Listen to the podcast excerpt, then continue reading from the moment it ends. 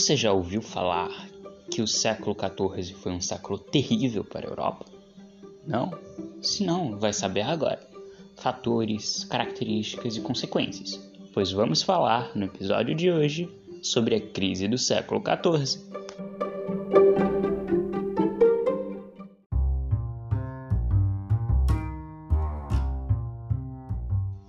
Bom dia, eu sou o Vitor e vamos falar de história. O primeiro grande problema da Europa a ser enfrentado neste século XIV é a fome. Aliás, a Grande Fome, que durou vários anos, mas teve suas máximas consequências entre 1315 e 1317. Essa grande fome foi provocada por um aumento considerável da população europeia. A população europeia, enquanto o feudalismo vivia seu auge, era muito concentrada na zona rural. Depois do renascimento comercial e urbano, a população cresceu, foi para as cidades e o excedente de alimentos não estava sustentando, tanto que foram para as cidades. Só que nem nas cidades estava sustentando essa população, que aumentou muito. Esse fator foi ainda mais agravado pela crise climática, porque a população aumentou, as cidades também.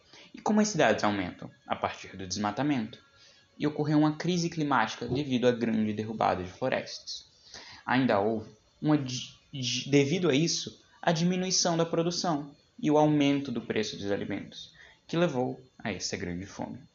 Dentre as principais consequências que ocorreram foram o canibalismo, Sim. Diversos saques durante os comércios, sobre os comércios, e milhões de mortes.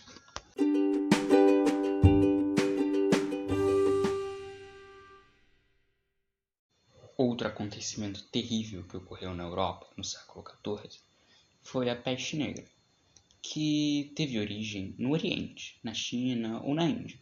O principal fator de transmissão eram as péssimas condições de higiene que a Europa tinha naquele período. Depois da, do êxodo rural, a população se concentrou nas cidades sem organização, com falta de condições de higiene.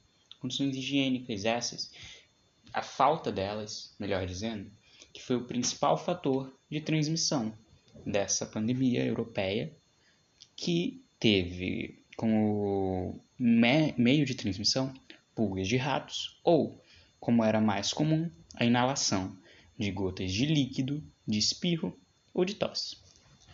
As principais consequências, a principal consequência, aliás, foi milhões, milhares, milhões de mortes. A Europa tinha 80 milhões de habitantes. E estudos estimam, mas não tem uma precisão exata, se foi um terço, dois terços, ou até metade dessa população foi dizimada por essa pandemia.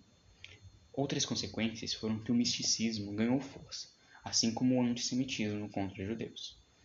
Dentre outras consequências está uma das principais, a xenofobia contra pessoas do Oriente.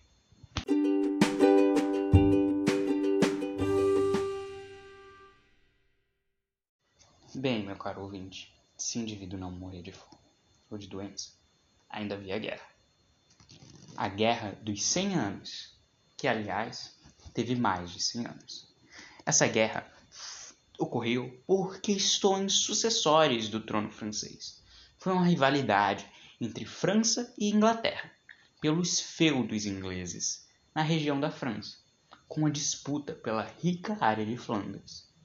Vale destacar que todo o conflito foi em território francês. Teve duas principais fases. A primeira teve uma vitória inglesa triunfante, que nem os franceses acreditavam mais reverter. Mas a segunda fase teve segunda e última fase teve a vitória francesa, motivada por um fator.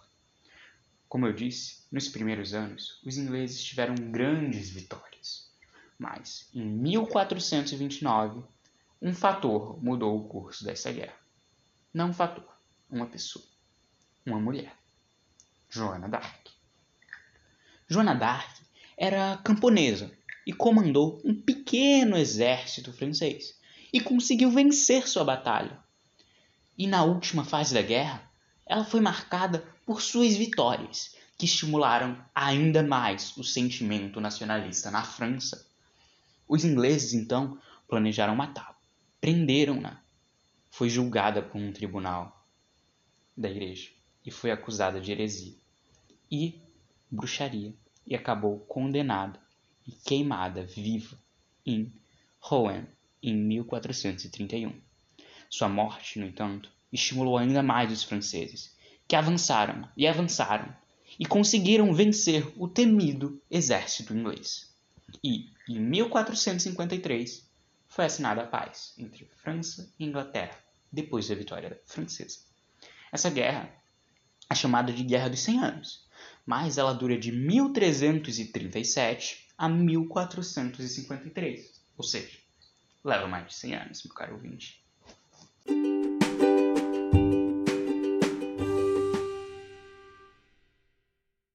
Bem, meu caro ouvinte, você já deve estar até cansado de tragédia, né? Mas essa aqui foi para os burgueses, para os senhores feudais, melhor dizendo. Ocorre, foi a revolta dos servos, ocorrida na França e na Inglaterra, devido a fatores que os senhores feudais queriam aumentar já as grandes obrigações de serviço.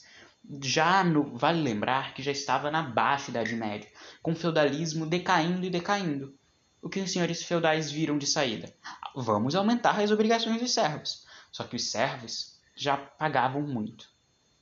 E esse fator foi o principal que levou a uma revolta dos servos, que também reclamavam que os senhores feudais não estavam mais protegendo eles contra saqueadores. As consequências disso foi principalmente o ainda mais agravamento da decadência do sistema feudal e a crise das relações de serviço de produção, que posteriormente serão substituídas pelas relações assalariadas de trabalho.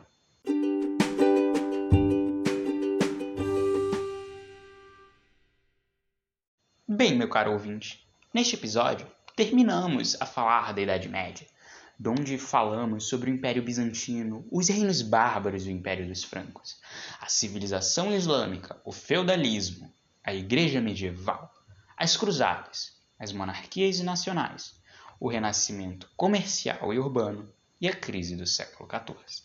Nos próximos episódios, teremos uma nova idade, uma nova era chegando a Era Moderna.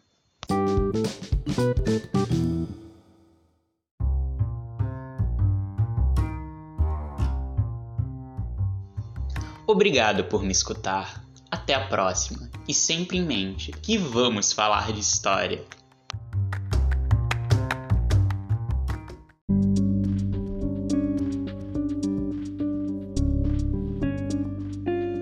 Nos próximos episódios uma nova era se inicia. A Europa renasce, não só no comércio ou nas cidades, mas agora em toda a sua cultura.